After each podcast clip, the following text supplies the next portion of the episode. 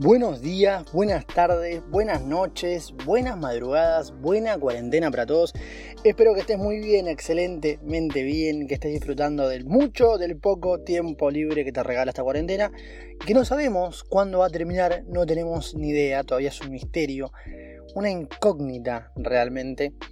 Eh, estuve desaparecido, desaparecido durante una semana, casi que no subí ningún episodio, estuve haciendo contenido en Instagram, pero paré un poco la bola con los episodios porque necesitaba agarrar experiencia. A veces pasa que como que si compartís todos los días, yo un punto, no sé si te pasa que hablas con una persona todos los días y un poco se te acaban los temas de conversación. Y con vos creo que me pasa algo parecido, como que hay un montón de cosas de las cuales quiero charlar, pero me parece que... Va, no sé si me pasa eso en realidad, porque me pongo a pensar y con Sofi convivimos y siempre tenemos un tema de conversación diferente y me parece que, se puede. Pero bueno, no sé, necesitaba parar, necesitaba parar, parar la bola, respirar un poquito. Tuve mucho laburo en la semana, eh, así que contento igual y agradecido de que, de que pase eso también. Hoy tengo en la cabeza un montón de cosas que me vienen dando vuelta desde el victimismo de muchas personas y la cuarentena en realidad que no termina más, que se extiende, desde la importancia de hablar claro de, y la importancia de creer en vos mismo nuevamente, ¿no? Y, tengo, no sé cómo voy a hacer para fraccionarlo, seguramente lo fraccione en varios episodios o lo mete todo en este episodio y ya está, ¿no? Pero una de las cosas es, eh, quería arrancar con esta historia. Eh, una vez un granjero, voy a contarla como me la acuerdo, chicos, si no es exactamente igual, no importa, el sentido tiene, ¿no? Había un granjero caminando, ¿no? Un granjero que tenía un montón de, gallinas, caminando por, por todo su, granja, su terreno, su territorio y encuentra un huevo, un poquito más grande de los demás, pero bueno, dice, ¿cómo llegó este huevo acá? Así que voy a, voy a devolver ese huevo a donde corresponde. Que donde corresponde es el gallinero. Entonces se lo lleva, la gallina lo empieza a empollar contra los más huevitos, pasa el tiempo, el calor, bueno, se rompen los primeros cascarones, se rompe el primer huevo, se rompe el segundo, se rompe el tercero y se rompe el cuarto. Este cuarto era el huevo que había encontrado el granjero hace unos unas semanas atrás. Creo que se gestan en semanas las gallinas, no me acuerdo. Y de repente nacen, era diferente a las demás gallinas, ¿sí? pero sin embargo empezó a hacer lo empezó a comportarse como todas las gallinas, ¿no? Empezó a picar, comer, picar, comer, picar, comer y de repente estaban mirándose entre, entre, entre ellas las gallinas y, esta, esta gallinita del huevo encontrado dice, ¿por qué tenemos alas y no volamos? Y la gallina dice, porque las gallinas no volamos, no volamos las gallinas. Pero podríamos llegar a volar, yo creo que podemos volar. Desprendió sus alas gigantes, gigantes, gigantes la gallina. Vino la mamá de la gallina y le dijo, ¿qué haces? Voy a volar. Pero las gallinas no vuelan, le dice. Bueno, sí, puede ser, es verdad. Y a lo largo del tiempo fue pasando y ve un águila volando, que vuela rasante, que va y que viene, y la mira, y esta águila se ve, se da cuenta que, que la gallina del huevo encontrado la estaba mirando, y baja, y le dice, ¿por qué no volas? Vamos. Y la gallina le dice, porque las, gallinas, las gallinas no volamos. Y el águila le dice, pero vos no sos una gallina, sos un águila. Y le dice, pero mi papá, mi mamá y todos mis hermanos me dicen que soy una gallina y que las gallinas no volamos. Dale, vamos, volá, vení, animate. No, las gallinas no vuelan. Dándose por vencida, el águila se retira. Y así, esta gallina del huevo encontrado pasó toda su vida y murió sin haber extendido sus alas. Muchas veces pasa esto. Somos un águila majestuosa, con capacidad de volar más allá, y de repente, por no saber quiénes somos realmente, por no, invertir tiempo en dedicarnos, en conocernos, en descubrir qué somos realmente, de trabajar nuestras fortalezas, de conocernos, seguimos nuestra vida guiados por el entorno, porque el entorno nos dice que somos buenos para algo o malos para otra cosa. El entorno nos dice que eso no se puede hacer o que, eso, o que deberías hacer tal o cual cosa. Sin embargo, vos sabés quién sos si laburas en eso, si te buscas. Y pasa mucho en, la cotidianidad que no es de malo, sino que de tu entorno no conoce otra cosa. Y vos parándote a desafiar su realidad, a desafiar sus límites, las personas se sienten justamente desafiadas y puestas en evidencia. Entonces con amor te dicen, no hagas eso porque te va a ir mal. Y te lo dicen pues porque te quieren, no te lo dicen para hacerte daño ni para dañarte. Pero pasa eso cuando vos te dejas guiar por la opinión de los demás. No digo que la opinión de los demás no esté bien o no sea válida, simplemente digo que no deberían ser las que guían tu vida. La única opinión que tendría que importar es la tuya respecto a vos mismo. Y vos deberías conocerte y laburar fuerte en eso y preguntarte, bueno, ¿cuáles son mis habilidades?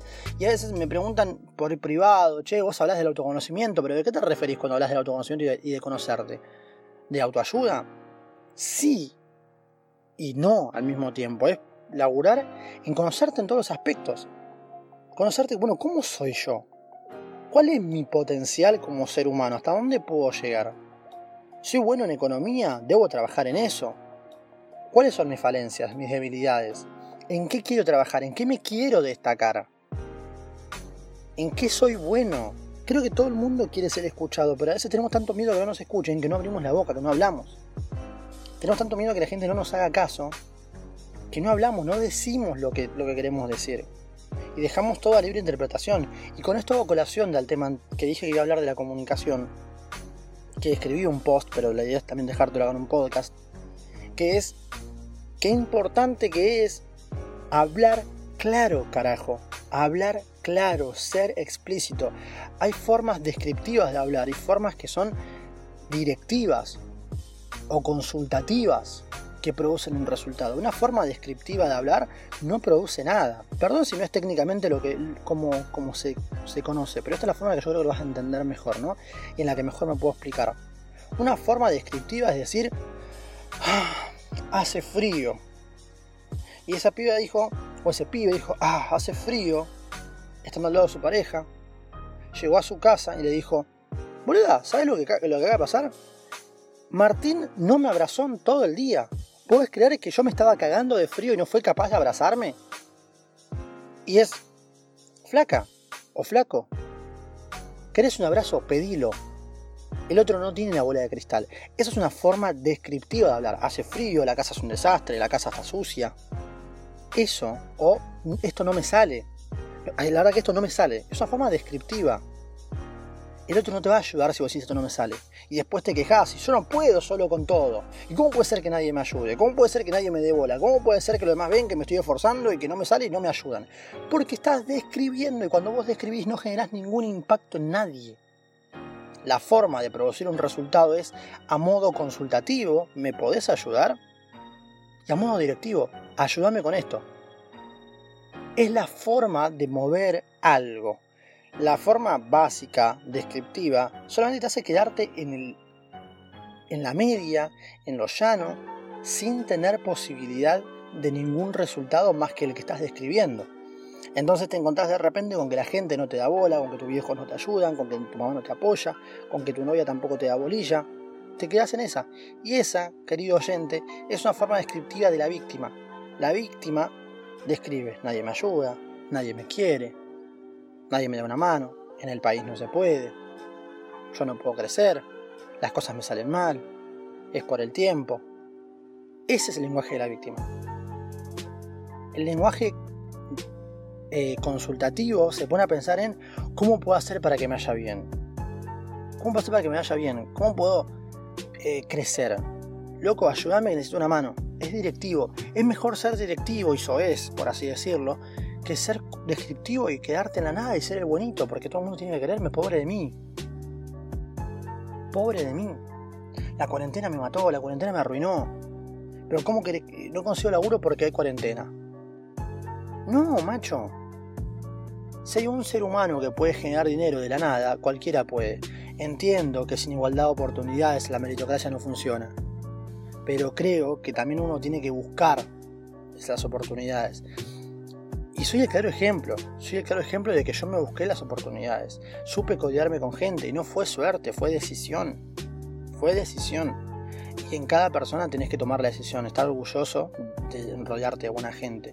De moverte por interés también, ¿por qué no? Porque si querés también generar ingresos, tenés que moverte por interés, no solamente por amistad y porque, porque sí.